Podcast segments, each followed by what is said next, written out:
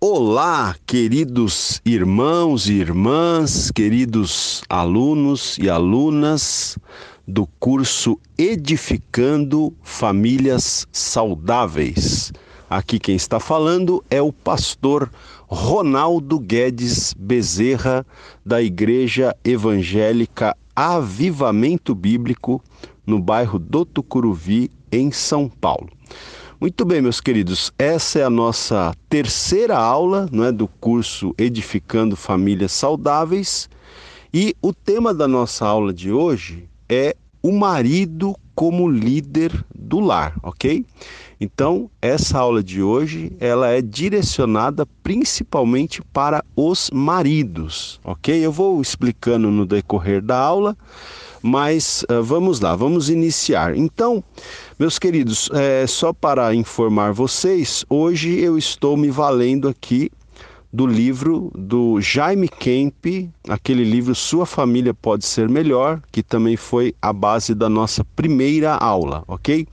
Então veja, o título do capítulo aqui que eu vou estudar com vocês hoje é até sugestivo, né? O título é o seguinte: Procura-se o líder do lar, né? Procura-se o líder do lar. O líder do lar está sendo procurado, tá certo? Então, veja, gente, é, o maior problema que os nossos lares estão enfrentando atualmente, não é? é? Sem dúvida nenhuma, é a falta de compreensão tanto da parte do marido como da esposa do seu papel no lar e de como desempenhá-lo. Tá? Então, o que está acontecendo hoje? É uma falta de compreensão do marido em relação a qual é o seu papel dentro do lar, dentro da família, e também uma falta de compreensão da esposa em relação a qual é o seu papel dentro do lar e dentro da família, né? Muitos problemas estão surgindo hoje nos lares, nos casamentos, por quê? Porque as pessoas não sabem, né? Os maridos não sabem qual é o seu papel e, portanto, terminam não desempenhando esse papel, e as esposas também não sabem qual é o seu papel e, portanto, terminam não desempenhando esse papel. Né? Veja, é, se a gente partir da, da, da, da nossa crença, da nossa fé, de que a família é uma instituição divina, né? foi Deus quem inventou, quem instituiu a família, né? É, foi Deus quem criou o marido e a esposa, foi Deus quem estabeleceu os princípios, né? E é Deus quem define os papéis dos cônjuges, não é para que eles tenham um casamento bem sucedido. Então, se nós é, partirmos então dessa premissa, né, dessa nossa crença, então veja, se nós aplicarmos esses padrões bíblicos a respeito do relacionamento conjugal, então a família vai ser bem sucedida. Né? Ou seja, em outras palavras, o que, que a gente está dizendo aqui?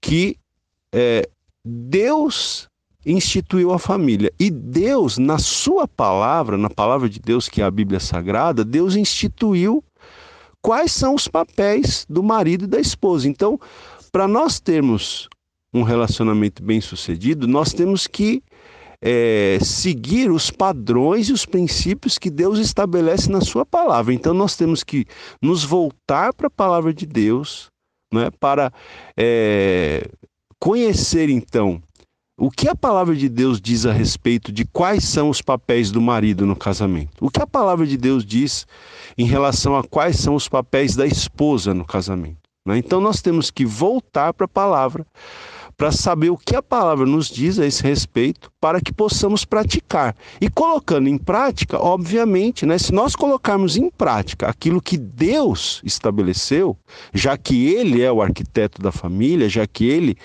instituiu a família, então se nós colocarmos os princípios que ele estabeleceu, então a nossa família vai dar certo, o nosso casamento vai dar certo, né? Então veja, queridos, é, o, o marido né, que leva Deus a sério, ele vai fazer a seguinte pergunta: Senhor, como eu posso ser o marido que tu queres que eu seja? Né? Ele vai fazer a, essa oração, essa pergunta a Deus. O marido, qual marido que vai fazer essa pergunta a Deus? Aquele que leva Deus a sério né? e que quer ter um casamento bem sucedido. Então ele vai perguntar a Deus: como eu posso ser o marido que o Senhor quer que eu seja? E a esposa que também ama a Deus, que teme ao Senhor, ela também vai fazer essa pergunta a Deus, né?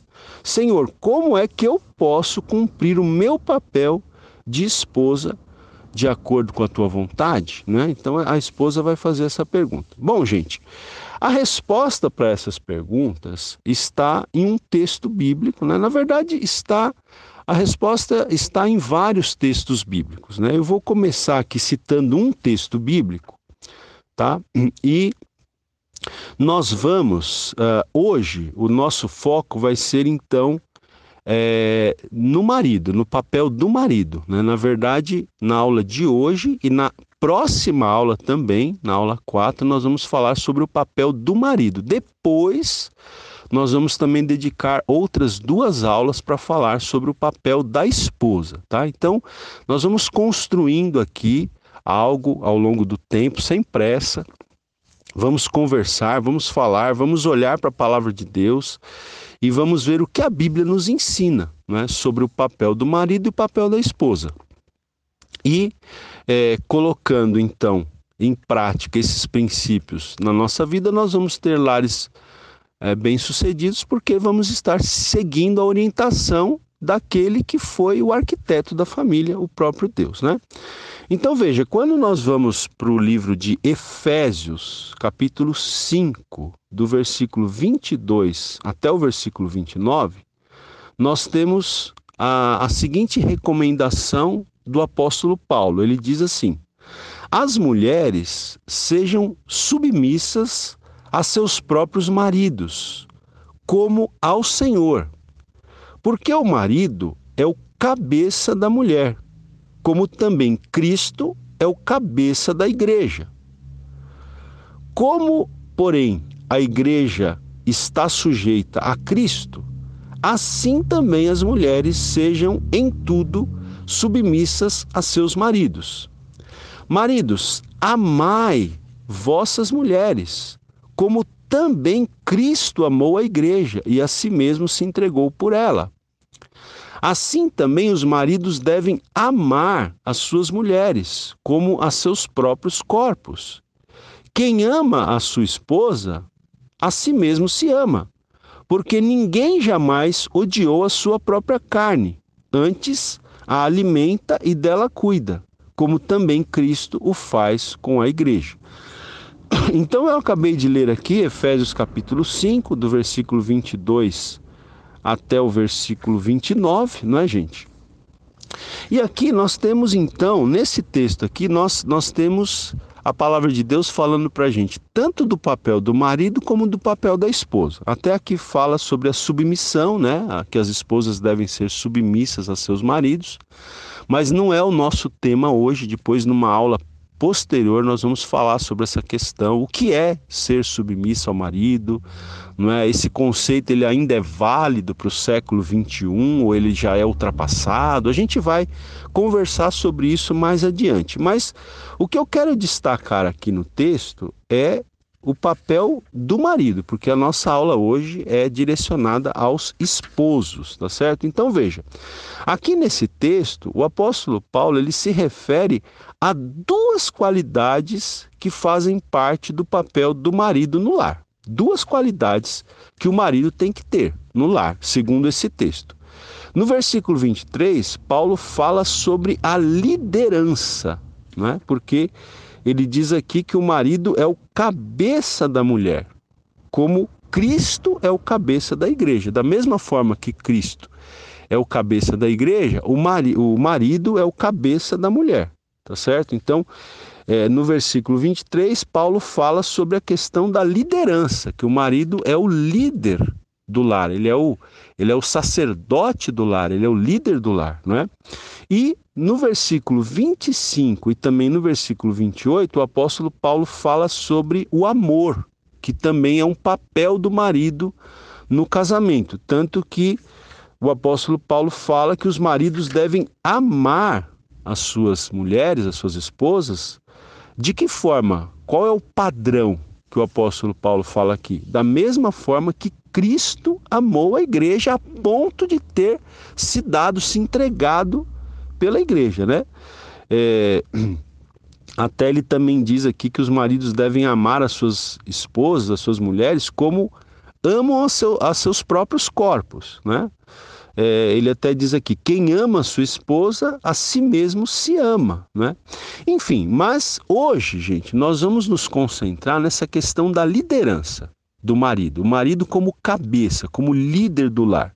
Na aula que vem, nós vamos falar do marido, é, o papel do marido em relação a amar a sua esposa, tá bom? E aí depois, lá na frente, nós vamos falar sobre o papel da esposa, essa questão de submissão e outras e outros papéis da esposa ali no convívio do lar, ok? Mas vamos lá, gente.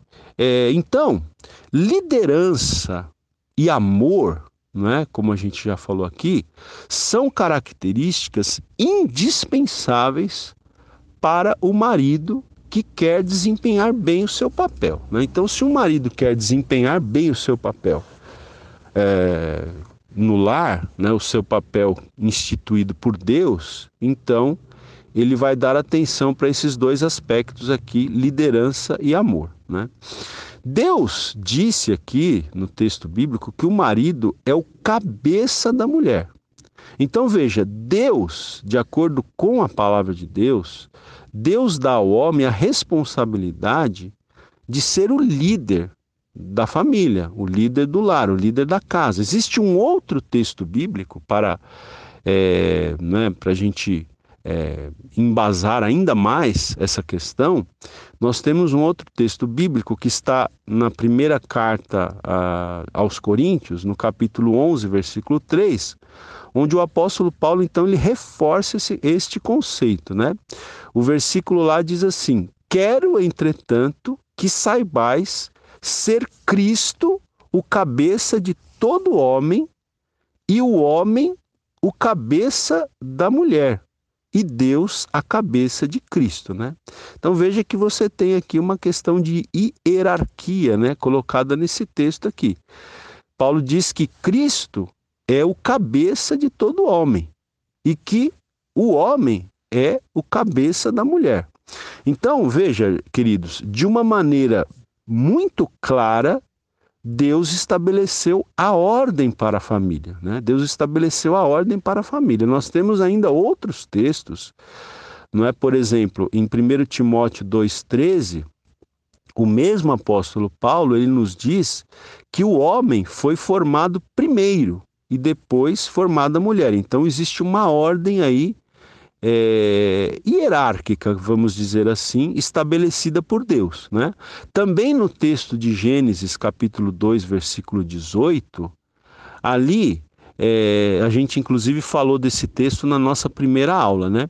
Deus disse lá em Gênesis 2,18 que não era bom que o homem estivesse só, não era bom que o homem estivesse sozinho, porque o homem ele fica incompleto sem ter uma mulher como como sua companheira, como sua auxiliadora, como diz o texto lá. Então, já que não era bom que o homem ficasse sozinho, Deus formou a mulher, né? Então, a mulher foi formada depois de o homem ter sido formado. A mulher foi formada até a primeira mulher ali da costela, né, do, do homem a mulher foi formada. Então, veja bem, gente, preste atenção nessa, nessa parte que é muito importante. Veja, Deus, na sua soberania e na sua sabedoria, Deus escolheu o homem para ser o líder do lar. Né? Então, você acredita em Deus, se você acredita que a Bíblia é a palavra de Deus, a palavra de Deus estabelece que o próprio Deus escolheu o homem para ser o líder da família, para ser né, o cabeça da mulher, para ser o líder da família. E isso Deus fez em sua soberania e em sua sabedoria. O que quer dizer isso? Soberania quer dizer que Deus é soberano, que ele, ele é o nosso dono. Ele é soberano, ele, ele sabe, né? ele, ele tem o direito de fazer aquilo que ele quer fazer. Né? Deus, como Criador, ele tem o direito de estabelecer os princípios que ele quiser estabelecer. Então, em sua soberania, Deus estabeleceu que o homem é o cabeça do lar. Né? E Deus fez isso não só em sua soberania, mas também em sua sabedoria. Então, Deus é sábio por ter estabelecido essa ordem. Né? Então nós temos que, nós não temos que questionar, né? A gente tem hoje, né, um, um movimento aí, esse movimento feminista, tá certo? É, que pode até ter, né, algumas bandeiras que, que sejam justificáveis, mas que em muitos aspectos esses movimentos, né, bem como também o, o machismo, né, nem o feminismo é, é, correto, nem o machismo. Então veja, esse movimento feminista ele pode até ter alguma alguma razão quando luta por uma valorização da mulher, né, por um reconhecimento da mulher, ok, sem problema nenhum. Mas quando questiona os princípios bíblicos, os princípios que a palavra de Deus estabeleceu, então nós temos que ficar com a palavra de Deus, porque Deus é soberano e Deus é sábio. Então nós temos que nos submeter né, à soberania de Deus. Ele é, faz o que ele quer, como ele quer, quando ele quer, com quem ele quer. Ele é soberano. Deus é soberano. E ele é sábio também, ele sabe por que ele estabelece os princípios que ele estabeleceu, né? Então, é, nós devemos então ser submissos a isso, né? Agora, nós temos que ter em mente que é, a palavra cabeça, né? Aqui o texto diz que o marido é a cabeça, o cabeça da mulher, melhor dizendo. Veja, essa palavra cabeça Uh, aqui em 1 Coríntios capítulo 11, versículo 3, significa o quê? Significa degrau, ordem, classe e posição, tá? Então veja, quando o apóstolo Paulo está se referindo ao homem como cabeça da mulher, ele não está dizendo que o homem é superior à mulher, mas ele está se referindo à função do homem no relacionamento tá? Então é importante a gente ter isso em mente aqui, né? A gente ter esse equilíbrio aqui. Quando a Bíblia diz que o homem é o cabeça da mulher, não está dizendo, vou repetir, que o homem é superior à mulher. Não é isso que a Bíblia está dizendo. Né? O que a Bíblia está destacando aqui é a função do homem dentro do lar, dentro do relacionamento. Veja, o nosso Deus é um Deus de ordem, é um Deus de decência. Então Deus estabeleceu uma hierarquia dentro da família, Deus estabeleceu uma ordem. Não é que o homem é superior à mulher, mas em termos de hierarquia, o homem é o cabeça. Não é porque é necessário ter ordem, em tudo é necessário ter ordem não é verdade? Um, um país precisa de, de ordem, um, uma empresa precisa de ordem, não é verdade? É, uma escola precisa de, de ordem, é, enfim, todas as, as instituições da sociedade precisam de ordem. E a família também precisa de ordem, precisa de, de ter uma, uma hierarquia. Se não houver uma hierarquia, as coisas não funcionam. Né? Imagina uma empresa onde qualquer um fala o que quiser, qualquer um manda, qualquer um, é, qualquer um baixa uma ordem. É complicado, não, não vai prevalecer. Não vai prevalecer, né? Então, você precisa ter nas instituições, você precisa ter uma, uma hierarquia, você precisa ter uma ordem. E Deus estabeleceu que no casamento, no lar, o marido é o cabeça. Né? Isso não porque ele seja superior à mulher, eu repito, mas é uma questão de função. É uma questão de função que Deus deu ao homem de que ele seja o líder, de que ele seja o cabeça, de que ele seja o sacerdote do lar, tá certo? Então, meus queridos, é, vamos, vamos é, seguir aqui um pouquinho mais. Agora, a gente tem que ter em mente o seguinte: que ser o líder do lar né, ser o líder da casa, não é uma brincadeira, é uma grande responsabilidade, né? Então, a, as mulheres não, não devem se sentir rebaixadas, né? por esse fato? Primeiro, porque Deus é soberano e sábio, Deus sabe por que ele estabeleceu as coisas dessa forma. E a, a questão de ser o líder do lar para o homem, eu diria que muito mais do que um privilégio, é uma responsabilidade, né? Porque ser o líder da casa, ser o líder da família, ser o líder do lar, não é brincadeira. Né? As responsabilidades são muito maiores do que os privilégios, ok? Então eu continuo no próximo áudio. Aula 3, áudio 2. Muito bem, meus queridos. Então veja, é, como eu estava dizendo né, para vocês, ser o líder da casa, do lar, da família não é brincadeira. Né? As responsabilidades são muito maiores do que os privilégios. E o apóstolo Paulo, ele, ele enfatiza, né, nesse texto que nós lemos de Efésios 5, ele enfatiza as implicações dessa posição do marido como, como líder do lar, porque ele diz que o marido deve exercer os seus papéis como também Cristo o fez. Né? Então veja, o padrão para o marido é o próprio Senhor Jesus Cristo. O padrão para o marido não é um padrão baixo, é o padrão mais alto que pode existir, que é o próprio Senhor Jesus Cristo. Então veja, é, do mesmo jeito que Cristo é o cabeça da igreja, assim o marido deve liderar a sua esposa. Ou seja, da maneira que Cristo lidera a sua igreja, é que o marido também deve liderar a sua esposa e o seu lar. E como foi que Cristo liderou é o seu corpo, a sua igreja? A sua noiva, né? Inclusive, a gente tem no Novo Testamento essa figura da igreja como sendo a noiva de Cristo. Como é que Cristo liderou ou lidera, né, o seu corpo, a sua igreja, a sua noiva? Olha, nós podemos nos voltar para um outro texto, que é Filipenses capítulo 2.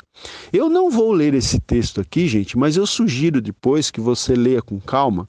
Filipenses capítulo 2, né, os, os primeiros é, oito, nove versículos por ali, e você vai, vai perceber então que, por exemplo, os versículos 5 até o versículo 7 desse texto de Filipenses 2, eles mostram uma atitude humilde de Cristo, não é? Por quê? Porque lá diz que ele se esvaziou assumindo a forma de servo, né? É, o nosso Senhor Jesus Cristo, o Verbo de Deus, a segunda pessoa da divindade, ele se esvazia, não é? é? assumindo a forma de servo. Olha aí a palavra, servo. Então, esses versículos 5 a 7, eles mostram uma atitude humilde de Cristo, se colocando como servo das pessoas, como servo da sua igreja. Então, esse é o padrão de liderança que Deus quer que o marido exerça. Então, note que é, o marido ser o líder do lar, ser o cabeça do lar, pode ter um, um fator de privilégio nisso? Sim, mas as responsabilidades são muito maiores, porque como que ele tem que liderar? Ele tem que liderar o lar como Cristo lidera a sua igreja. E como Cristo lidera a sua igreja? Com uma atitude humilde, né? Ou seja, é, Cristo se esvaziou e assumiu a forma de servo. Já no versículo 8 desse mesmo texto, apresenta uma atitude de sacrifício de Cristo, porque o texto diz que Cristo tornou-se obediente até a morte e morte de cruz. Então veja, Cristo teve uma atitude de sacrifício, né? E também, é... então, é isso que eu estou dizendo, né? Então, veja, quais, são, quais foram as atitudes de, de Cristo aqui nesse texto? Uma atitude humilde, uma atitude de servo, uma atitude de sacrifício. Então, diante disso, a gente pode fazer essa pergunta né, aos maridos: como é que nós devemos liderar? A resposta é: nós devemos liderar como Cristo liderou. E a atitude de Cristo não foi egoísta, mas foi humilde. Né? Ele demonstrou um espírito de sacrifício para com a sua noiva, a igreja. Então, como é que nós, maridos, temos que liderar? Da mesma forma, com uma atitude humilde, sendo servos, né? até mesmo nos sacrificando, tá certo? é, é assim que o marido deve liderar a sua esposa e os seus filhos, a sua família, sendo humilde, sendo servo, é, até mesmo se sacrificando se necessário for. Então, é, faça uma avaliação da sua liderança. Você, marido que está me ouvindo, faça uma avaliação da sua liderança. Você lidera a sua família, você lidera a sua esposa e os seus filhos desta maneira? Né? Ou seja, você lidera a sua família ah, de acordo com esses padrões que a palavra de Deus estabelece, de acordo com esse modelo que Cristo estabelece, porque o padrão que o Senhor estabelece para nós na sua palavra é o, o, padrão de Cristo, né? Os maridos devem amar a esposa como Cristo amou a igreja. O padrão é Cristo, tá? Bom, então, nós vamos dar sequência aqui à nossa aula. Nós vamos falar agora, gente, algumas maneiras como não se deve liderar, tá bom? Nós vamos falar de primeiramente algumas maneiras de como o marido não deve liderar o lar. Aí depois nós vamos ver como é que o marido deve liderar o lar, tá? Então, é, o autor aqui desse livro, ele descreve para gente vários tipos de marido, né? Vários tipos de marido para ilustrar como é que o marido não deve liderar a sua família, tá? É até interessante no livro aqui é, é são colocadas até algumas, algumas figuras assim, algumas charges, né? Até bem bem engraçadas, né? Mas vamos lá, vamos falar quais os tipos de marido você marido que está me ouvindo hoje não deve ser, né? É, antes de falar sobre esses tipos de marido, deixa eu dizer uma coisa, né? Eu tenho percebido que muitas é, esposas têm feito esse curso, né? A gente percebe como as mulheres elas são mais sensíveis. Me parece que, que eu tenho tido mais alunas mulheres do que alunos homens, porque as mulheres parecem estar mais interessadas em salvar o seu casamento, elas parecem estar mais interessadas em edificar uma família saudável, né, do que os maridos. Pelo menos é uma percepção que eu tenho tido. Não sei se está correta, mas me parece que é correta. Então eu sei que muitas mulheres estão ouvindo essa aula e devem ouvir mesmo essa aula, né? Mas é, ouça essa aula não é, para você ah, estar orando pelo seu marido, né, com muita sabedoria, com muito jeito. Quem sabe, se o seu marido não está fazendo esse curso, tenta convencer ele a ouvir essa aula depois, não é verdade? É, ou se ele se recusar a ouvir, com muito jeito, com muita sensibilidade, não é, com muita sabedoria, você pode Perdão, gente. Então, com muita, com muita sensibilidade, com muita sabedoria, você pode então estar passando para o seu marido, né? Essas verdades que você está aprendendo aqui nessa aula, tá bom? Então, vamos lá. Uh, quais os tipos de maridos nós, maridos, não devemos ser? O primeiro tipo de marido é o marido passivo, né? O marido passivo. Quem, uh, o que é ou quem é esse marido passivo? É aquele marido que raramente toma decisões a respeito da família, tá? Então, é, é, um, é um, é, ele é uma pessoa muitas vezes omissa, né? Também talvez a gente pudesse usar essa palavra aqui, além de passivo. Ele raramente toma decisões a respeito da família, né? É, muitos maridos pensam que a única responsabilidade que eles têm é trazer pão e leite para casa, né? Tem muito marido que acha que a única responsabilidade que ele tem é de trabalhar e trazer os mantimentos para casa.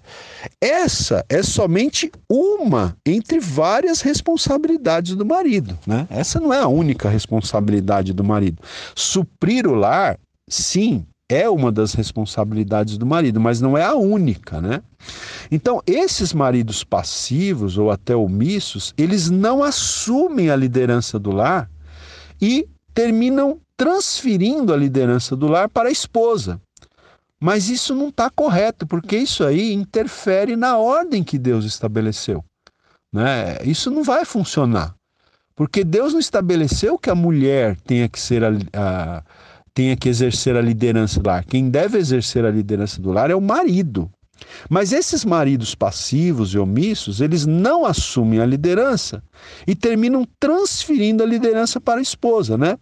E quando o marido força a sua companheira, a sua esposa, a tomar decisões importantes em relação à família, ele termina colocando a sua esposa numa situação difícil, né? Quando ele, quando ele se omite, quando ele é passivo demais e, e, e a esposa termina termina tendo que assumir a responsabilidade de tomar todas as decisões importantes sozinhas, isso termina colocando a esposa numa situação difícil. Então, até esse autor aqui, ele, ele escreveu uma frase que eu achei super interessante. Ele disse que o marido que não lidera a família traz insegurança para a esposa, né? A esposa quer contar com o marido, quer contar com a liderança do marido, né? A, a esposa, na verdade, ela sente essa necessidade porque Deus a fez dessa forma. Deus já criou a esposa com a necessidade de ser é, de ser liderada pelo marido, né? A, a, esposa, ela, ela, ela tem, a mulher, ela tem aquela necessidade de ser abraçada, de ser cuidada, né? Por, por um homem, né? Uma mulher verdadeiramente feminina, né? Ela, ela sente essa necessidade né, de ser, de ter um companheiro que cuide dela, que, que a abrace, que a ampare, não é verdade? Então veja, quando o marido não exerce esse papel de liderança, isso traz insegurança para a sua esposa, né? Então, os maridos, eles precisam lutar contra a tendência de viverem de maneira passiva em seus lares. Né? Os maridos eles têm uma tendência de viverem de uma forma muito passiva. Né? Então o marido muitas vezes o que ele quer? Ele quer chegar em casa depois do serviço, né? tirar, o, tirar o sapato, tirar o tênis, né? às vezes nem coloca no lugar certo o sapato, o tênis, a meia fica jogada no meio da, do quarto, quando não é no meio da sala. E o que, que ele quer? Ele quer sentar no sofá ligar a televisão, né? E não quer fazer mais nada. Ele quer ficar ali, ele não quer saber se está tudo bem, se aconteceu alguma coisa da qual ele precisa tomar conhecimento. Ele não quer saber de nada. Ele quer ficar ali passivo muitas vezes, comendo, bebendo lá um refrigerante. Alguns ficam lá bebendo sua cerveja. É, não quer saber de mais nada, né? Ele não assume o seu papel de líder no lar. Então, muitos problemas surgem quando o marido não assume o seu papel como líder. Muitos problemas, né, muitos problemas começam a surgir aí, quando o marido não assume o seu papel como líder. E veja, quem estabeleceu isso foi o próprio Deus, né? E uh, a esposa, veja bem, note o que eu vou dizer agora. A esposa, ela terá muito mais respeito pelo marido se a esposa notar que ele está disposto a assumir a liderança do lar. Né? A esposa vai perder o respeito pelo marido quando o marido se torna passivo e omisso. Né? Mas quando o esposo assume o seu papel, assume a liderança, né? Assume o fato de ele ser o cabeça, de, de na hierarquia de Deus, né? na ordem que Deus estabeleceu, o marido é o cabeça do lar. Então, quando ele assume esse papel, quando ele assume essa responsabilidade, aí a esposa passa a respeitar o marido. Né? Mas perde o respeito pelo marido quando o marido não exerce esta liderança que o próprio Deus espera que o marido exerça. Né? Outro tipo de marido, além do do marido passivo e, e, omisso, a gente tem o outro extremo, né? Então a gente tem o outro extremo. É o marido ditador. Então, que também está errado, é o outro extremo, né?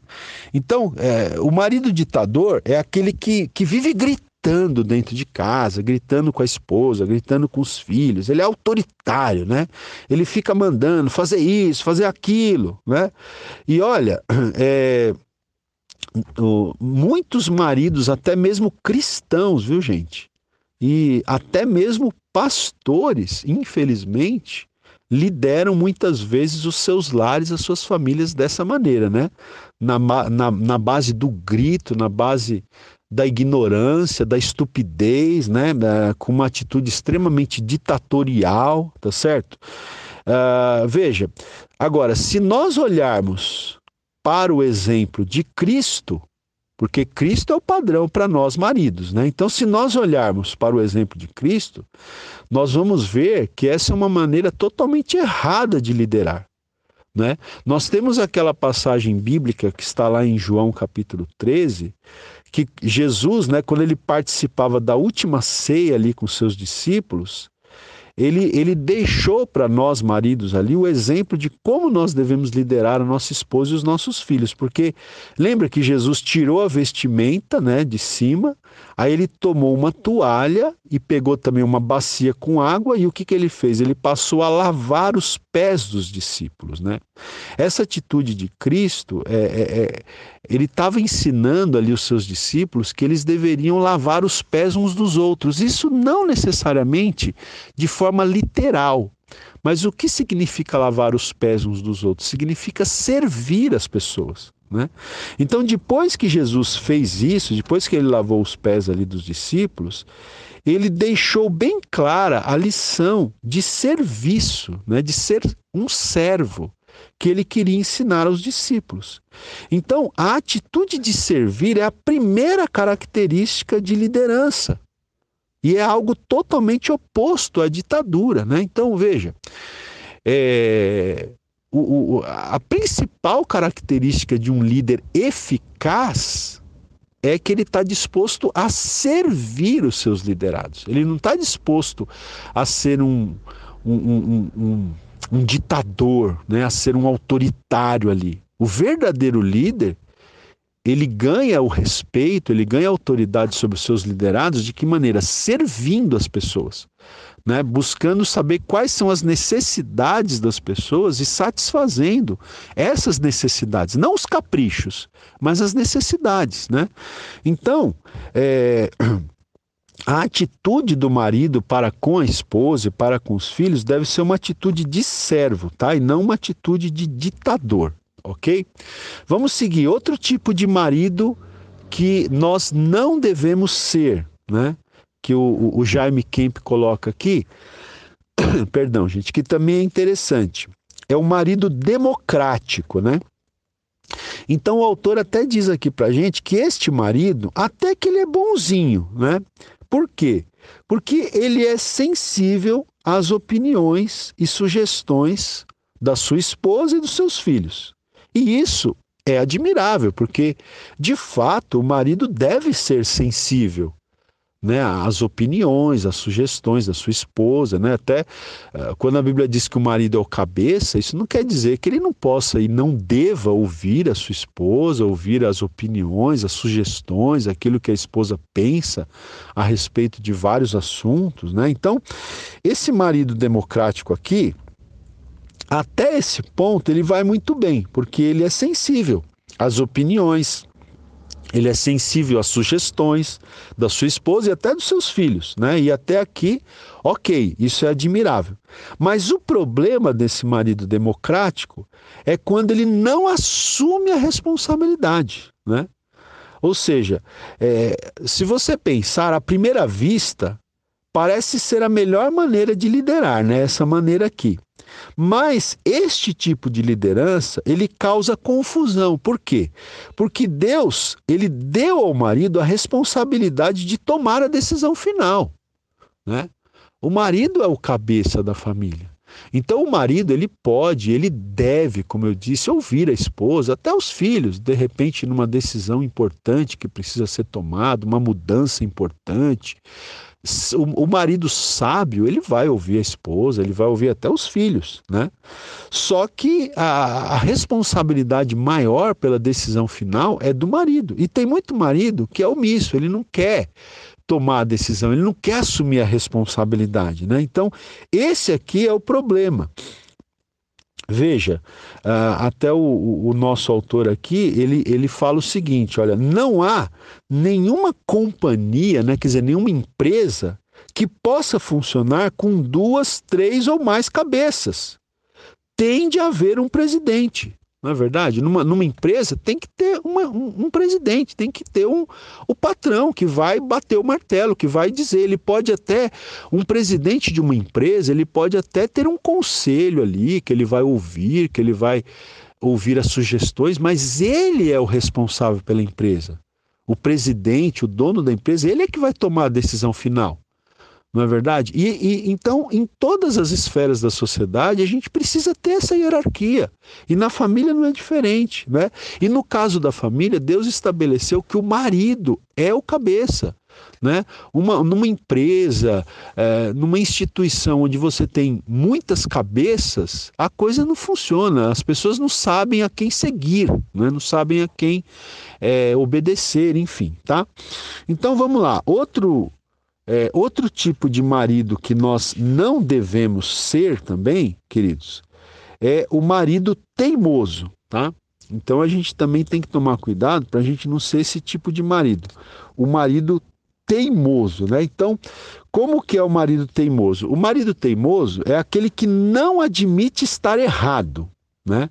É aquele que não assume seus erros. Ele vive dando a impressão de que sempre está certo, né?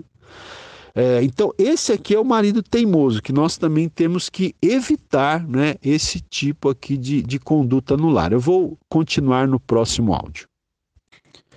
Aula 3, áudio 3. Então, eu estava falando sobre o marido teimoso, né? Veja, gente, uma das coisas que mais cria rebeldia no coração dos filhos é ter um pai ou uma mãe que não admite seus próprios erros. Olha, essa frase é muito forte, né? Então veja, o marido teimoso ele nunca quer admitir os seus erros, né? E isso termina criando rebeldia no coração dos filhos, não é? Porque os filhos eles, eles, eles não admitem, é, né? eles, eles, eles não se adaptam com pais que se acham perfeitos, que nunca estão dispostos a admitir os seus próprios erros, né? Então, o marido, ele não compreende, né, muitas vezes, que é melhor ser autêntico e honesto do que ser fingido e hipócrita. Veja, nossos filhos e a nossa esposa, é, é, eles não esperam ver em nós a perfeição, né? Até porque uh, ninguém é perfeito, só Deus é perfeito. Então, a nossa esposa, os nossos filhos não esperam ver em nós a perfeição, mas eles querem ver em nós pessoas autênticas, né? Pessoas que saibam reconhecer quando estão errados, tá certo? E também os filhos, infelizmente, né, gente, eles terminam, é, infelizmente, quando o exemplo é negativo, eles terminam assimilando a maneira do pai agir, né? Então, se tem um pai teimoso, os filhos mais tarde também têm uma grande propensão de serem teimosos, porque terminam assimilando a maneira do pai agir, né? Então a gente tem que voltar a olhar para Jesus. Jesus liderou com humildade, como nós já dissemos. E teimosia é o oposto disso, é o oposto de humildade, tá? Outro tipo de marido que nós não devemos ser é o marido insensível, né? Então é um outro tipo de marido prejudicial, tóxico, né? É o marido insensível. Ele não demonstra é, nem percepção e nem sabedoria dentro do lar. Né? Esse marido ele não é sensível aos medos, aos desapontamentos, aos segredos, às, às alegrias e até mesmo aos sonhos da sua esposa. Né? Então, nós, como maridos, nós temos que ser sensíveis. Sim, como está dizendo aqui, né? nós temos que ser sensíveis aos medos, aos desapontamentos, aos segredos e até mesmo sensíveis às alegrias e aos sonhos da nossa esposa. Nós temos que ser sensíveis, mas esse tipo de marido, ele não é sensível, ele é insensível, né? E uh, sensibilidade, gente, é o que? É a disposição de ouvir, de comunicar e de cuidar. Então, um marido que é sensível, ele vai estar tá, né, sempre disposto a ouvir a sua esposa, a se comunicar com ela, a cuidar dela, né? a abraçar ela. De repente, nesses momentos de medo, de conflito, de desapontamento, tá certo? Veja, nós temos até um texto bíblico muito importante também, que está ali na primeira carta que que escreveu o apóstolo Pedro, no capítulo 3, versículo 7, que diz assim, ó, olha, aos maridos, o texto é direcionado aos maridos, diz assim: Maridos, vós igualmente vivei a vida comum do lar, com discernimento e tendo consideração para com a vossa mulher, como parte mais frágil. Tratai-a com dignidade. Por isso que sois juntamente herdeiros da mesma graça de vida, para que não se interrompam as vossas orações. Então, veja, esse texto aqui diz que os maridos devem não é, é, viver a vida ali no dia a dia, no seu lar, eles devem viver com discernimento. Então, os maridos têm que ter discernimento. E diz aqui que o marido tem que ter consideração para com a sua mulher como a parte mais frágil, porque a mulher realmente é a parte mais frágil, né? Até fisicamente falando, ela é mais frágil do que o homem, né? O homem geralmente é mais alto, é mais forte que a mulher. A mulher é, é, é, nesse sentido ela é o vaso mais frágil a ser protegida, tá certo? Então o texto diz aqui que nós temos que ter consideração para com a nossa mulher com uma parte mais frágil. E diz aqui: tratai-a com dignidade. Né? A gente deve tratar a nossa esposa com dignidade. Né? E tudo isso aqui está sendo dito para que não se interrompam as vossas orações. Olha isso. Quer dizer que se o marido deixa de tratar a sua esposa com consideração, com dignidade e com discernimento, ele está correndo risco de as suas orações serem interrompidas, ou seja, é, não serem ouvidas por Deus, tá certo? Veja, essa, essa frase aqui, né, que diz que o marido deve viver com discernimento dentro do lar, é, isso aqui significa que requer um entendimento profundo das necessidades da esposa. Né? Então, o marido ele, ele precisa aprender a desenvolver um entendimento profundo das necessidades da esposa. Né? Todos nós, seres humanos, temos necessidade, gente. Não existem, né? como diz o, o doutor Augusto Cury, não existem gigantes no território das emoções. Todas as pessoas têm as suas fragilidades, têm os seus conflitos, têm as suas lutas né, interiores. E o marido deve, então, é, buscar entender as necessidades da sua esposa, né, para ampará-la ali nos seus momentos de luta, de conflito, de incertezas, de medos, né? Então é isso que significa viver com discernimento, né? E também eh, o autor aqui ele diz o seguinte que é, quantos maridos né, é, sabem fazer aquelas orações bonitas, né? Agora falando aqui para os para os cristãos, né? Quantos maridos sabem fazer aquelas orações bonitas, às vezes nos cultos, né? Mas não sabem que a linha de comunicação com Deus está interrompida. Por que, que a linha de comunicação com Deus está interrompida? Porque não estão tratando suas esposas com discernimento, com consideração e com dignidade. E o texto diz que quando o marido não trata a sua esposa dessa forma, as orações são interrompidas, né? E aí o marido termina perdendo a sua autoridade como sacerdote do lar, perdendo a sua autoridade no ministério espiritual. Por quê? Porque ele é um homem insensível, porque ele não está sendo um marido sensível, tá certo? E olha, o Jaime Kemp, ele cita uma frase agora que é muito forte, gente. Olha só, eu vou ler aqui para você. Ele diz assim: "Creio que a razão pela qual muitas mulheres são infiéis, são infiéis aos maridos, é porque eles não são sensíveis às necessidades dela. Né? Então veja, é claro que uma mulher jamais deve ser infiel ao seu marido, né? ainda que o marido não seja um bom marido, isso não justifica a mulher ser infiel ao marido. Mas o Jaime Kemp diz aqui que a razão né? Porque termina acontecendo muitas vezes isso da mulher ser infiel ao marido, é por quê? Porque os maridos não são sensíveis às necessidades da mulher. E aí surge um outro homem, né? Que vai então ser sensível, né? Vai surgir uma outra pessoa. Tá certo? Às vezes um vizinho, né? Às vezes um colega de trabalho, uma pessoa lá na faculdade, né? Infelizmente, às vezes acontece até dentro da igreja, que não deveria acontecer. Um, um, um irmão lá da igreja, né? Que começa a perceber que aquela mulher está sendo maltratada e ele começa a ser sensível às necessidades daquela mulher, coisa que o marido não está fazendo. Né? E é aí que, infelizmente, mora o perigo da infidelidade conjugal, né? principalmente pelo lado das esposas aqui. Tá? Então, se os maridos não querem ser vítimas aí, né, de, de, de, como eu vou até usar uma expressão aqui que o pessoal usa na brincadeira, mas que a gente pode usar com uma certa seriedade, né? Como o pessoal fala, o Ricardão, né? Ou, ou o, o Dom Juan aí, né? É, os Dom Juans da vida aí, os Ricardões da vida. Se você não quer ter uma surpresa desagradável, então trate bem a sua esposa, né? Fique atento, fique sensível às necessidades da sua esposa, certo?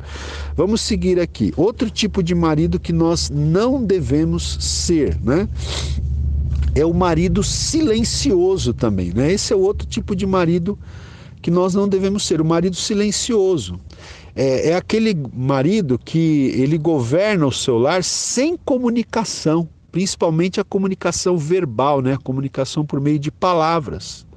Veja, um dos conceitos básicos do casamento é o companheirismo com a esposa e com os filhos. Precisa haver companheirismo no casamento com a esposa e com os filhos.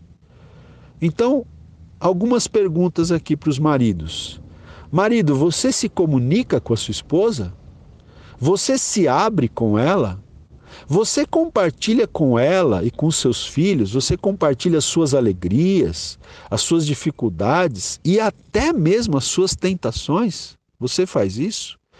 Porque o marido deve fazer isso, ele deve se abrir com a sua esposa a tal ponto de ter a liberdade de partilhar até as suas tentações, não é? O marido deve ter essa abertura com a sua esposa, não é? de, de falar sobre todos os assuntos, até mesmo sobre as tentações que sofre. Não é?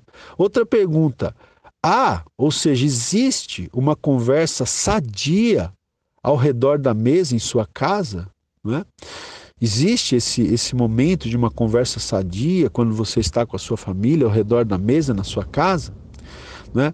Você, é, você se lembra Outra pergunta: você se lembra de quando vocês estavam namorando, você e a sua esposa? Né? Quantas coisas bonitas você compartilhou com ela? Você lembra disso? Então, este relacionamento que você tinha lá quando vocês namoravam, esse relacionamento ele deveria ser aprofundado. Mas é impossível aprofundar o relacionamento sem comunicação. Não é? Quantos filhos gostariam de ter um pai que fosse amigo, companheiro, camarada, né? Quantos pais não têm tempo para conversar com os seus filhos? E infelizmente, o que, que vai acontecer? Um dia os filhos também não vão ter tempo para conversar com os pais, né? Então, é, você já já planta o que você vai colher no futuro, você planta agora. Se você tiver uma boa amizade com seus filhos, se você conversar bastante com eles, no futuro eles também vão conversar com você, né? Quando eles se, é, quando você se tornar um idoso, né? Se, se Deus quiser que assim seja, os seus filhos vão conversar com você, desde que hoje você também converse com eles, você invista tempo no relacionamento com eles. Né? Então, nós não podemos ser maridos silenciosos, ok? Nós temos que conversar, nós temos que nos comunicar, tanto com a esposa como também com os filhos. Vamos lá, gente. A gente tem muito material aqui, né? Talvez a nossa aula hoje até tenha que se estender um pouquinho mais de uma hora mas a gente precisa terminar esse assunto hoje para já entrar num outro assunto na próxima aula. Outro tipo de marido aqui que é, que nós devemos é, evitar, né, que nós não podemos ser, é o marido explosivo, né, o explosivo. Este tipo de marido, ele traz muita insegurança e muito medo dentro de casa, dentro do lar. Por quê? Porque a família nunca sabe quando ele vai explodir né? É uma bomba relógio. E é difícil você conviver com uma bomba atômica dentro de casa, porque o marido explosivo você nunca sabe quando ele vai explodir, né? Então, nós também não podemos ser esse tipo de marido. Outro tipo de marido aqui que nós não devemos ser é o marido crítico, né? Quem é o marido crítico? É aquele que, que sempre vê algo errado. É uma pessoa que tem um senso extremamente crítico, né? Então, é, o bife está duro demais, o café está frio, a esposa está gorda, o filho é, só tirou nove na prova, devia ter tirado dez, nove é pouco, não é?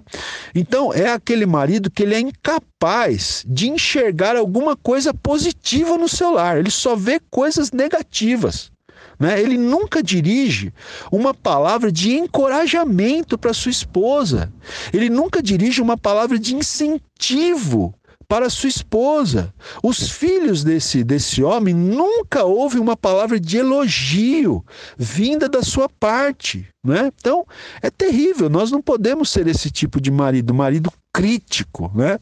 Veja, o, o, o Jaime aqui, ele diz, né, o Jaime Kemp, ele diz que são necessárias pelo menos três palavras de elogio para apagar uma palavra de crítica. Né? Então, quando você faz uma palavra de crítica, para apagar aquela má impressão que ficou, você precisa fazer pelo menos três palavras de elogio, né, para apagar aquela aquela má impressão da crítica que ficou, né? Então, algumas perguntas aqui para a gente refletir, né? Será que é, não há alguma coisa positiva na sua esposa que você possa elogiar? Tenho certeza que existe. Né? Será que não há algo de positivo na sua esposa que você possa elogiar? E quanto aos seus filhos? Você vive criticando os seus filhos? Veja, nossos filhos necessitam de estímulo e necessitam de encorajamento. Né?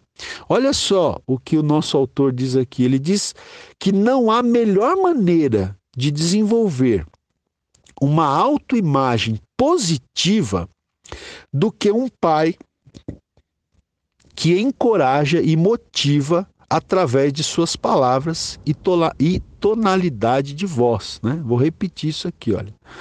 Não há melhor maneira de você desenvolver uma autoimagem no seu filho né, do que você ser um pai que encoraja os seus filhos, que motiva os seus filhos. Não só através das suas palavras, mas através da sua tonalidade de voz tá certo? A tonalidade de voz até um bebê entende quando uma mãe está sendo carinhosa ou quando está gritando com o bebê, né? enfesada ali, impaciente. Até um bebê entende essa linguagem, tá certo? Então, veja, é, quantos filhos estão desenvolvendo uma autoimagem negativa? Por quê? Porque o pai só critica, só cobra. Nunca tem uma palavra de encorajamento, de motivação né? As palavras sempre grosseiras, gritando com os filhos, com a esposa. Então nós não podemos ser esse tipo de marido, marido crítico, né? Outro tipo de marido, gente, o último aqui que nós não devemos ser, tá? É o marido brincalhão, né? Esse é um outro, um outro extremo, né? O marido brincalhão. Ele tem uma boa qualidade, esse marido brincalhão, ele até que é uma pessoa bem humorada. Isso é bom, né? É bom a gente ter uh, bom humor. É muito bom nós sermos pessoas bem humoradas. Só que o problema é que esse marido ele gosta demais de piada, ele gosta demais de dar risada, ele não leva nada a sério, né? Uh, ele ele está sempre querendo brincar, né? E nem sempre a esposa quer brincar. Né? Claro, tem momentos de brincar, né? há tempo para tudo. É, tem momentos, é muito importante que o casal brinque, que o casal ria bastante, né? que, que dê gargalhada junto. Isso é bom, isso é importante. Mas não pode ser 100% do tempo assim. Né? Nem sempre a esposa quer brincar. Às vezes ela precisa de um marido sério, de um marido sensível, de um marido compreensível não é verdade? Às vezes, os filhos também, eles precisam de uma palavra de orientação, uma palavra de orientação séria, não é? é quando o marido leva tudo na brincadeira, o que, que acontece quando o marido leva tudo na brincadeira? Ele termina nunca desenvolvendo uma intimidade emocional, nem com a sua esposa, nem com seus filhos. Né? O marido que brinca demais, ele não consegue desenvolver uma intimidade emocional, nem com a sua esposa e nem com os seus filhos. Então é isso, gente. Esses são os tipos de marido que nós não devemos ser, ok?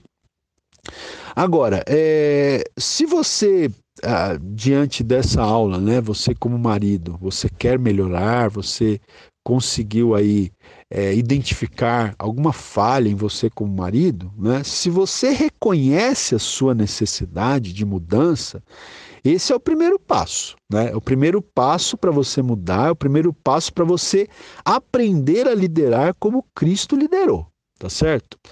É, é, necessário que a pessoa reconheça que precisa de mudança. Né? Um, um, uma pessoa que tem um problema com um vício, por exemplo, com o vício do álcool, com o vício das drogas, ele nunca vai se libertar se ele não der o primeiro passo, que é reconhecer que ele precisa de ajuda.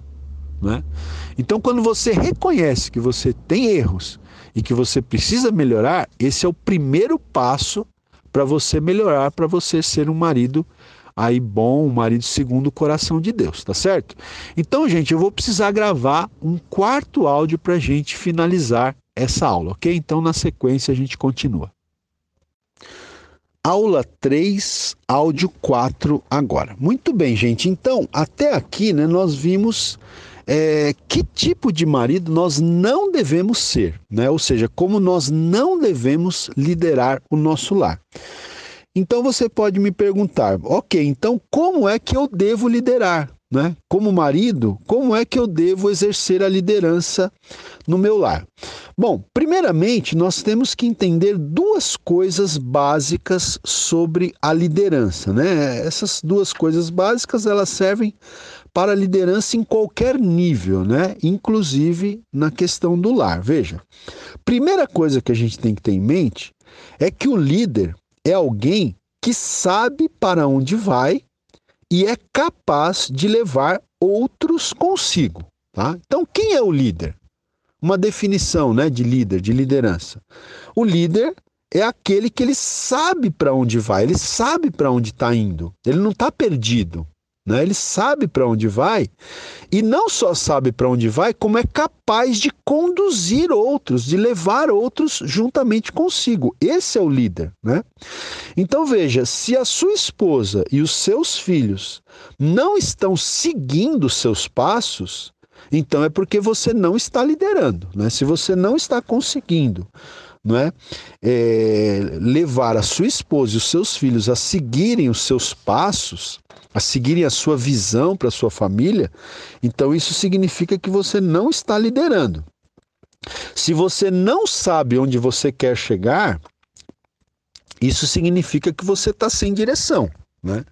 Então você, como líder do lar, você tem que saber aonde você quer chegar aonde você quer levar o seu lar, aonde você quer levar a sua esposa, os seus filhos. Senão, isso significa que você está sem direção. E um, uma segunda coisa aqui que a gente precisa ter em mente é que a prova de uma boa liderança é que os outros são e fazem como resultado daquilo que você é e faz. Né? Vou repetir. A prova de uma boa liderança é que é aquilo que os outros são e aquilo que os outros fazem como resultado daquilo que você é e daquilo que você faz. Né? Ou seja, o marido ele é um padrão, ele é um modelo a ser seguido. Né? Ou seja, a sua esposa e os seus filhos vão ser e vão fazer aquilo que você está sendo e fazendo. Se você não está sendo um bom modelo, a coisa vai sair dos trilhos, né? A coisa vai desandar, a maionese vai azedar, né? Como o pessoal fala. Então veja, o marido ele é um padrão, ele é um modelo a ser seguido. Né? O trabalho do marido como líder do lar é discipular, é, é, é, dirigir, né? ser realmente o sacerdote do lar em relação à sua esposa e os seus filhos. Tá? Então, como eu disse aqui, a prova de uma boa liderança é o que? É o que os outros, no caso, seus filhos, a sua esposa, né? O que os outros são e fazem como resultado daquilo que você é e daquilo que você faz, tá? Então nós vamos terminar essa aula aqui falando sobre é, quatro, é, quatro marcas, vamos dizer assim, de uma boa liderança, né, de um marido que exerce bem a sua liderança no seu lar, tá?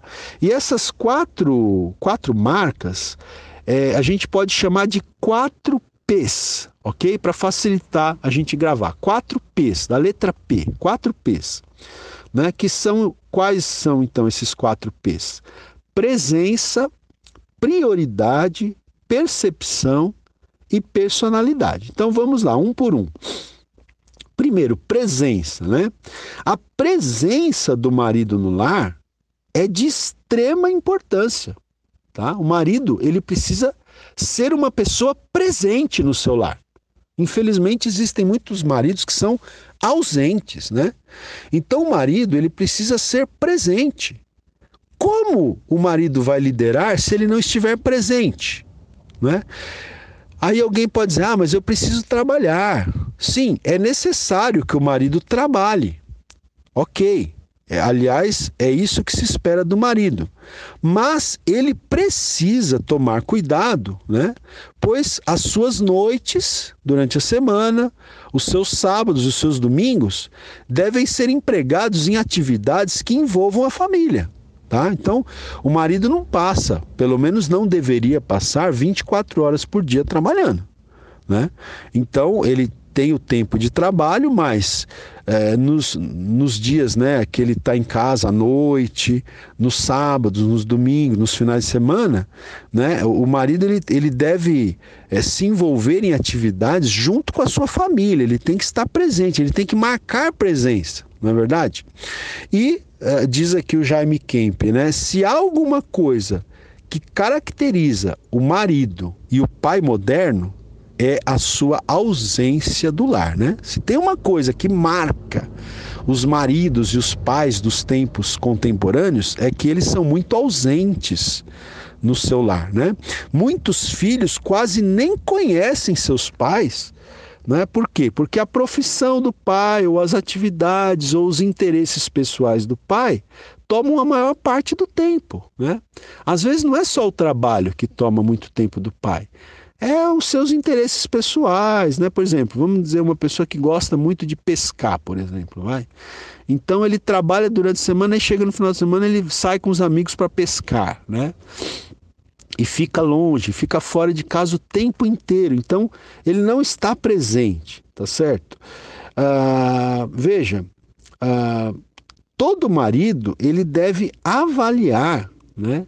As suas horas semanais e perguntar a si mesmo: quanto tempo eu estou gastando com a minha esposa e com os meus filhos? Né? Todo marido deve avaliar como ele está aplicando as suas horas durante a semana e fazer essa pergunta a si mesmo, né? Quanto tempo eu estou gastando, eu estou investindo no meu relacionamento com a minha esposa e com os meus filhos, tá? Então, a primeira maneira de liderar aqui é através desse primeiro P, que é a presença.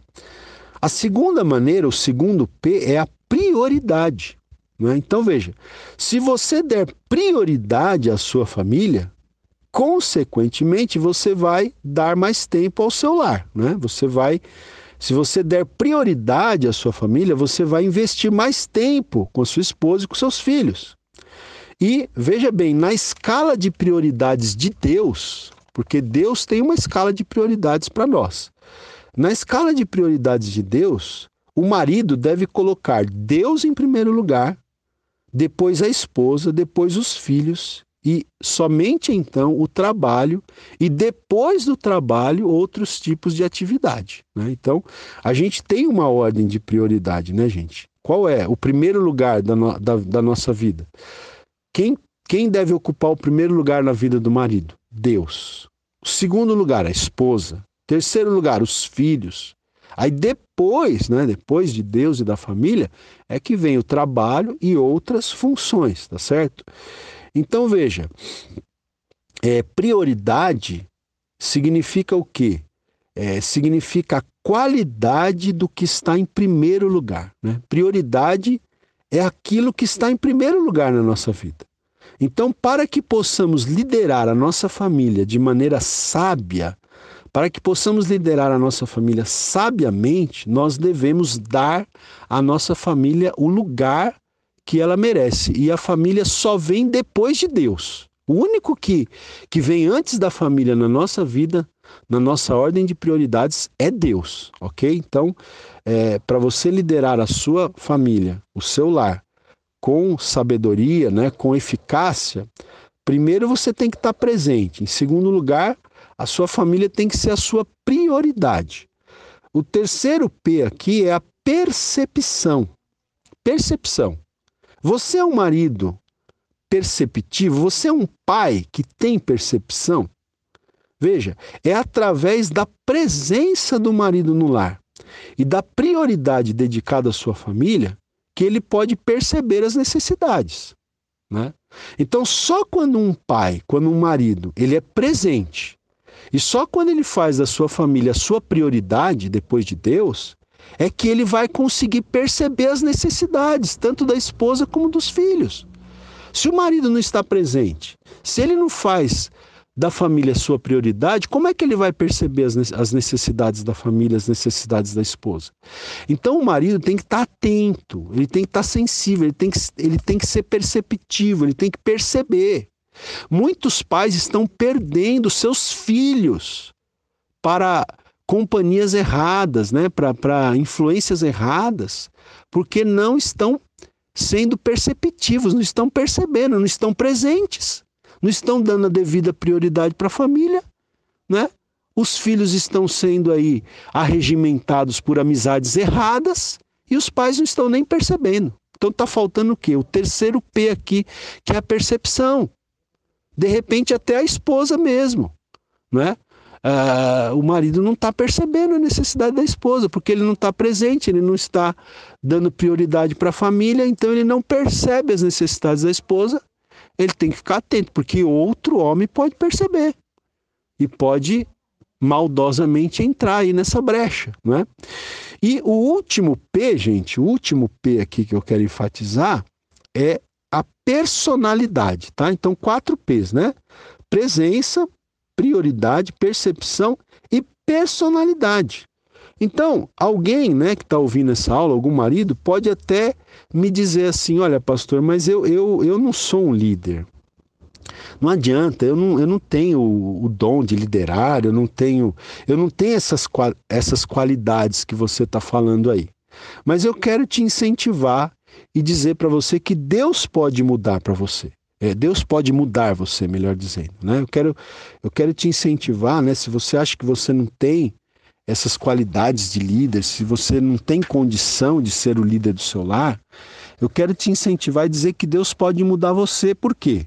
Porque foi Ele que ordenou que você fosse o chefe do seu lar. Se você é casado, se você tem uma esposa, se você tem filhos, não é? Foi Deus que ordenou que você fosse o líder do seu lar. Então Ele vai dar para você a capacidade que você precisa para você estabelecer né, os seus alvos, para você cumprir os seus alvos. Ele vai dar capacidade para você, né, no sentido de que você possa então ser o líder da sua casa, ser o cabeça da sua esposa, ser o líder dos seus filhos, da sua família. Tá certo? Então, não desista, né? É, se você percebe que a sua esposa e os seus filhos são rebeldes, à sua autoridade, o seu primeiro recurso é recorrer a Deus, reconhecendo as suas fraquezas, né? E depois fazer um autoexame, tá certo? Se você está percebendo que a sua esposa, né, que os seus líderes não estão te respeitando, não estão respeitando a sua autoridade, qual é a primeira coisa que você tem que fazer? Você tem que recorrer a Deus, você tem que orar, você tem que pedir a graça de Deus, você tem que confessar a Deus as suas fraquezas, reconhecer as suas fraquezas, não é? E você deve buscar melhorar. De que maneira? Você tem que fazer um autoexame, você tem que repensar algumas questões na sua vida, na sua liderança né, e no seu papel como marido, tá certo? Então, gente, eu quero terminar essa aula aqui lançando algumas perguntas. Eu não vou comentar tá? Mas eu vou jogar aqui algumas perguntas que o autor joga aqui para nós no livro. E depois você ouve com calma e você pode, quem sabe, até anotar essas perguntas e, e responder, quem sabe, até numa folha de papel para você fazer uma avaliação de como está a sua liderança como marido, ok? Então, vamos lá. Algumas questões para nós nos avaliarmos. Primeiro, você sente que as linhas de comunicação entre você e sua família estão totalmente abertas? As linhas de comunicação entre você e a sua esposa e os seus filhos estão totalmente abertas ou estão fechadas? Para você responder, para você avaliar como está o seu casamento e a sua família. Outra questão: você é capaz de descobrir as causas básicas dos conflitos existentes em seu lar? Ou seja, tem havido conflitos no seu lar? Você é capaz de avaliar e descobrir o que é que está causando esses conflitos no seu lar? Outra pergunta: você está satisfeito com a maneira pela qual sua família reage à sua autoridade? Né? Ah, ou seja, a sua esposa está respeitando a sua autoridade, os seus filhos estão respeitando a sua autoridade. Você você está satisfeito com a maneira que eles estão reagindo à sua autoridade? Outra questão para você pensar, né? É, você está ativamente interessado nas atividades dos seus filhos em relação à igreja, escola, trabalho e interesses pessoais? Ou seja, você, você está de olho no que os seus filhos estão fazendo, você está interessado nas atividades dos seus filhos, você, você tem procurado observar com quem os seus filhos têm andado, né? O que é que eles estão fazendo na escola, né? Ah, na igreja, até mesmo no trabalho, né? Quais interesses pessoais eles têm tido? Você tem é, percebido isso, você tem ficado ligado nisso, porque é muito importante, gente. Se a gente não tiver ligado a essas coisas, a gente pode perder os nossos, os nossos filhos e até mesmo a nossa família, né? Outra questão, você ora pelos seus filhos? Você ora pela sua esposa? Você tem investido tempo de oração pela sua família? Outra pergunta, você planeja atividades para seus filhos? E você procura ao mesmo tempo estar com eles nessas atividades, né? Então você, você planeja atividades né, com a sua família, com seus filhos, e não só planeja, mas você tem buscado estar presente nessas atividades. Outra pergunta: é, você tem liberdade de compartilhar suas fraquezas, né, é, seus conflitos interiores, ou até mesmo seus sonhos com a sua esposa? Você tem essa liberdade? Você, você alcançou esse nível de comunicação? Outra pergunta: quando a sua esposa faz uma crítica a você, não é? como que você reage? Você acha que a intenção dela é, é, ela, ela quer o seu bem ou ela quer o seu mal ao fazer uma crítica para você? Não é? Outra pergunta: é, você acha que a sua esposa é, você acha que a sua esposa sente que a sua intenção ao criticá-la é para o bem dela? Não é quando você faz uma crítica para sua esposa, não é? Você sente que a, a, a sua intenção não é? Ao criticá-la é para o bem dela? Você, você acha que você está fazendo uma crítica para o bem dela? E, e, o que você acha que a sua esposa percebe dessa crítica? Você acha que ela também percebe que você está fazendo uma crítica para o bem dela ou para o mal dela? Né? Pense sobre isso. Outra pergunta: você fica irritado quando a sua esposa discorda de você? Isso te irrita muito?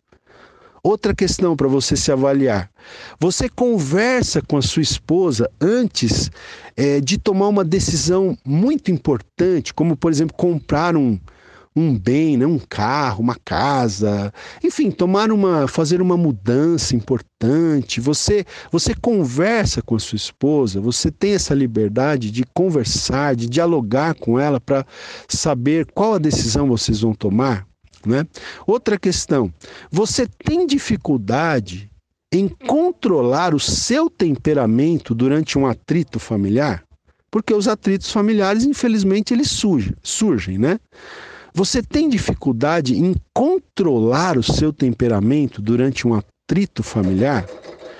Outra pergunta: você é capaz de pedir perdão à sua esposa ou aos seus filhos quando você está errado? Você é capaz de admitir os seus erros? Você é capaz de se humilhar para sua esposa, para os seus filhos, quando você está errado? E você é capaz de pedir perdão para eles? Você tem essa, essa capacidade? E uma última pergunta: você sentiria vergonha se os seus amigos soubessem como você se comporta dentro do seu lar? Né? Como você se sentiria se os seus amigos soubessem como é que você se comporta dentro do seu lar? Você, você sentiria vergonha ou você ficaria orgulhoso né, se eles soubessem como você se comporta, ok, gente? Então, é, eu peço até que vocês me perdoem, hoje a, a nossa aula terminou sendo um pouco mais extensa, mas eu tinha que terminar esse assunto aqui do marido como líder no lar, tá? Então, na próxima aula, permitindo Deus, nós vamos continuar falando sobre o papel do marido, como aquele que deve amar a sua esposa, e depois nós vamos falar do papel da esposa, né? As esposas não vão escapar, não. Nós também vamos falar aí das responsabilidades, né? Dos, dos papéis que a esposa tem dentro da família, ok? Então, é isso aí. Até a próxima aula, permitindo Deus.